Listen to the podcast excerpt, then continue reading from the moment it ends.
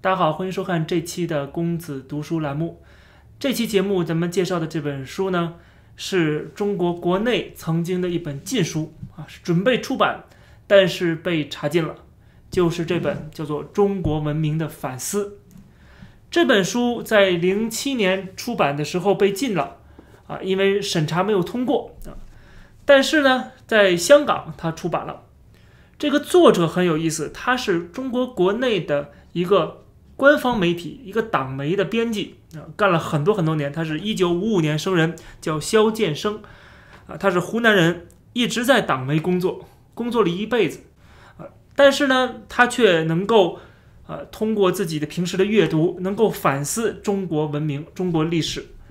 这本书就是他的一个代表作啊。呃，在我看来呢，就是。这本书讲的内容，我认为他反思的其实还不够，但是能够做到这一步已经非常非常非常不容易了啊！他已经能够给绝大多数的中国的普通人啊，特别是喜欢中国历史的、喜欢读历史的普通人带来一些启发跟反思。由于这本书一直从三皇五帝写到现代啊，所以说我只能把这个其中里边一部分的。一些历史节点啊，一个比较重要的一些时期啊，能够给大家讲一讲。那么这一期呢是讲这本书的前半部分，因为毕竟太长了，时间有限，我只能讲一部分。首先，我们来看今天我们来讲的这几个要点啊，一个是西周的封建制，就是西周时期的制度；另外一个呢就是秦始皇的大一统，我们如何来评判这一段历史？第三个呢，就是西汉时期。为什么讲西汉时期特别拿出来呢？因为西汉时期是一个转折，它是承前启后的作用，它是承前面的周代的这个啊封建制和后边的呃这个中央集权的郡县制，它是一个承前启后的作用。所以西周呃西汉我们要拿出来讲。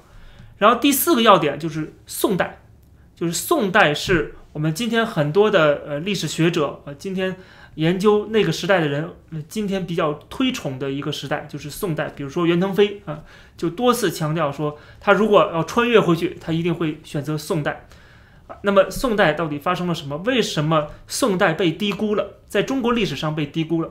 那么今天这期节目就主要是讲这四个时期啊，把它的这个这几个四个时期给我们带来的一些啊比较重要的一些概念，以及。啊，我们来如何来正确的认识那个时代？首先，我们来讲这个西周。西周因为时间离我们现在太久远了，那么我们呃不用讲太多，但是我们要明白，就是西周时代的那个制度叫做封建制。大家都知道，封侯建国，周王有自己的经济啊，有自己的地方，然后分封下去啊，把很多地方分封给各路诸侯，这种制度叫做封建制啊。这种封建制，呃，在西周时代有几个特点。这种封建制的好处在于，至少在西周时代，我们看到了，首先就是它的权力是下放的，是地方自治啊。那么地方自治的好处是什么？就是没有一个人给你乱指挥，完全是因地制宜的发展啊。然后当地的普通人啊，他们也会有这种呃这个家园的意识啊，这是我生活在这里啊，然后这是我的家庭家园。所以说他会爱护这个家园，而且也有这种参政议政的这种呃积极性。所以说在那个时代，我们看到了，首先就是有选举制度出现，呃，比如有一种呃阶层叫做国人，这个国人阶层呢有点类似于贵族，但是同时呢他也是普通人，他是因为参加过战争啊，能够啊去啊拿起这个武器去抵抗啊，他有这样的责任，那他同样他有这样的义务。啊，那么他当然也有这样的权利啊，可以去参政议政。所以当时的周朝啊，当时的周朝有这样的制度，比如说叫循万民三政，什么意思呢？就是只要涉及到一些国家很重要的一些决策，都要循人民的意见、国人的意见。还有一个三次制度，三次制度也就是说，呃，在这个啊审判的时候是要征求。普通人的意见的，有点类似于现在的什么这个呃陪审员制度啊，就保证了这个审判的呃能够让人民接受。《周礼》这本书里边就记载了这些制度啊，这也是呃，孔子最推崇的时代。所以我们看到了这种制度是非常非常先进的，啊，放到今天都是非常先进的制度。然后它个地方地自治还有一个好处就是可以稳定，所以周朝八百年非常的稳定。它的这个稳定是基于什么？就是这个自治。比如说周王的地盘都被攻陷了，那但是但是这个国家不会被消灭，为什么？因为权力是下放的，地方都有自己的武装，都有自治的这个权利。所以说，呃，即使首都都被占了。这个国家不会亡，不会灭亡，没那么轻易灭亡的。其他的诸侯可以再发兵一起联合讨伐这个敌人，对吧？